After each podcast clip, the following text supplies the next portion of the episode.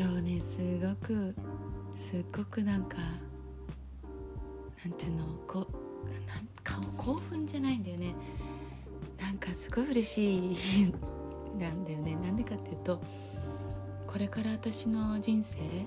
を一緒に過ごしてくれるパートナーを探しに 探しにっていうかパートナーとの最終お見合いみたいな感じなのかな。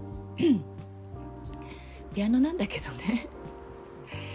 私にとってピアノってもうそばに行ってほしい人なんだよね。別に車欲しくないし なんか高級バッグとかなんかねそういうジュエリーとか全然欲しくない。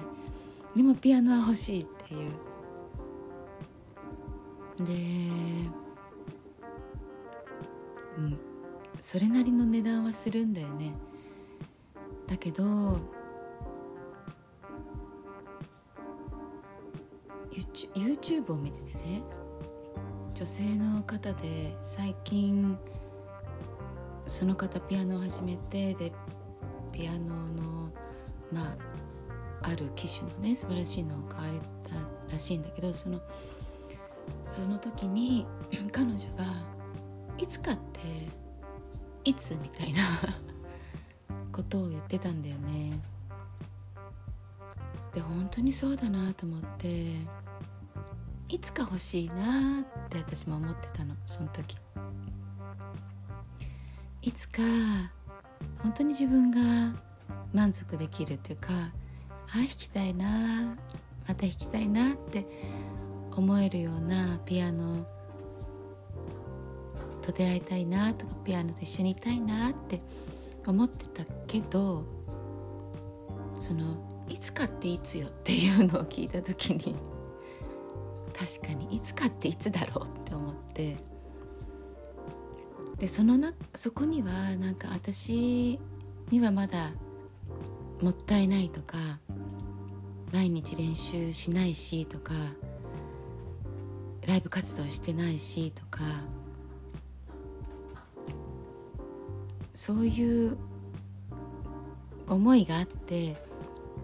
私はそういうピアノを持つ価値がないみたいなことをこう潜在的に思ってたのかなっていうのをね 感じたんだよね。でまあうちの旦那さんとかにも「You deserve everything」って言われていて私も人には言うんだけどなかなか自分でそれを行動してる全部でき、まあ、全部ちょっとね、うんまあ、このピアノの件もそうなんだけど「You deserve it」っていうのはあなたはそれ価値がある。日本ではそういう方は価値がある。あなたには全て全てあのあなたのやりたいようにできするとかあなたが欲しいもの全部あの手にできる？手に入れる？手に入れるって言うとなんか日本語だときついけどあの価値がある。つまりあなたそれをあの躊躇することなく、えー、うんと欲していいし、うん、持っていいしっていう。そうこの「deserve」とかポルトガル語だと「メレッセ」「メレッセ」って言うんだけど「ボセメレッセトゥード」っていうあなたは全てにメレッセと価値がある「ボセメレッセトゥード」とか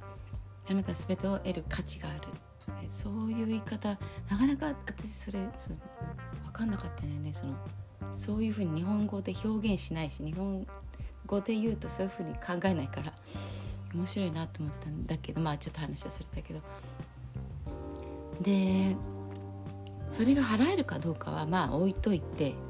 ね、ローンってあるから ピアノにも。10年ローンとかあるんでだから払えるかどうかはその次と。でもそこそれをも持っていいっていうか持っていいかどうかを考えるののが最初。ですそれはももちろん持っていい。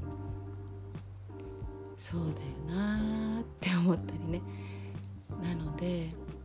うん行ってきます。で調理師さんもそう前回行ってあやっぱりこれだなってうん思ってで今日はあの木からピアノも作れちゃうっていうもうそこのあの楽器店では本当にあの師匠っていう素晴らしい調理師さんも来てくださるっていうことでなんかすごく嬉しい。ちょっと行ってきます。では今日もみんなにとって私にとって、えー、ほんわか平和な一日でありあるぞ。じゃあね本当にあのいつもありがとうございます。バイバーイ。